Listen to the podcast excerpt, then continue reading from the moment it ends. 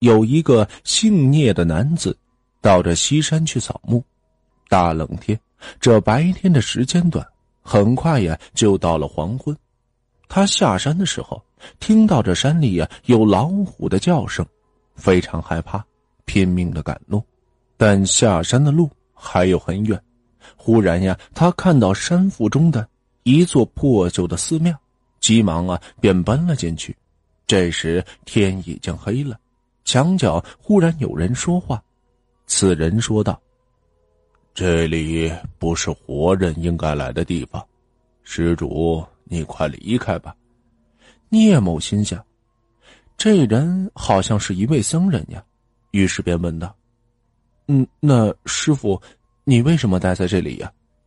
出家人不大妄语，我其实是一个吊死鬼，在这里等待替死之人。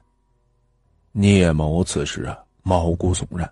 但是思索之后，便问道：“嗯，比比起死在老虎腹中，还是宁愿死在师傅您的手中吧。我我就在这里待一个晚上，行吗？”你不走也行，但是阴阳有别，你不能被这阴气所伤，我也不能被你的阳气所伤，我们互不靠近。各自待在一个角落里，别动就好了。聂某照做，但是夜晚很长，枯坐无聊。他想啊，找人唠唠嗑，于是壮着胆子便问起了那位鬼僧：“师傅，找找替死之人，嗯嗯，那是怎么样的一个情况啊？”天道是希望人们好好的生活，不要自杀。如果是忠臣与烈女，为了忠义和贞洁，迫不得已自杀，属于横死，与真正的死亡没有差别，不用找替死鬼。如果是情势逼迫，走投无路，那也只要按照他生前所做的善恶，判断他该如何轮回便好，不用找替死鬼。倘若。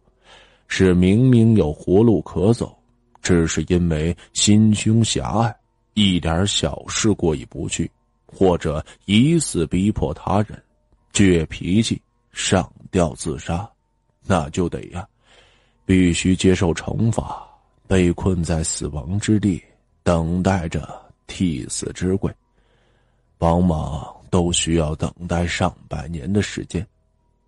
嗯嗯，那鬼。鬼不是可以诱惑他人吗？让对方替死吗？我不忍心这样做。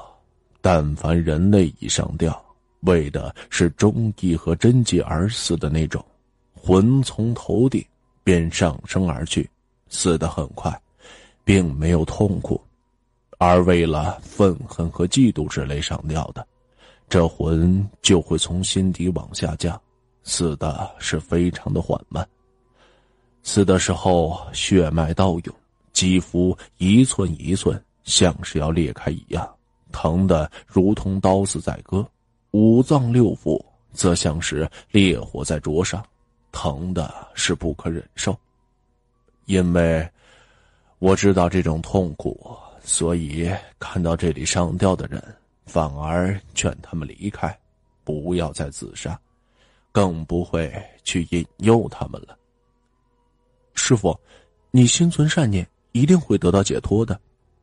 我不敢抱有期望，也就一心一意念佛吧，作为我自杀的忏悔。二人聊了一会儿，这渐渐呀，天都快亮了。聂某问什么话，这鬼僧都不带回答。天亮的时候，聂某啊去看那个角落，也看不到任何人在那里。后来聂某。每每到西山扫墓的时候，都会带上这食物和纸钱前来祭奠鬼僧。祭奠的时候，有一阵小小的旋风啊，围绕在他左右。有一年，他来祭奠的时候，这旋风忽然不见了。他猜测呀，那位鬼僧因为善念，已经从此地解脱了吧。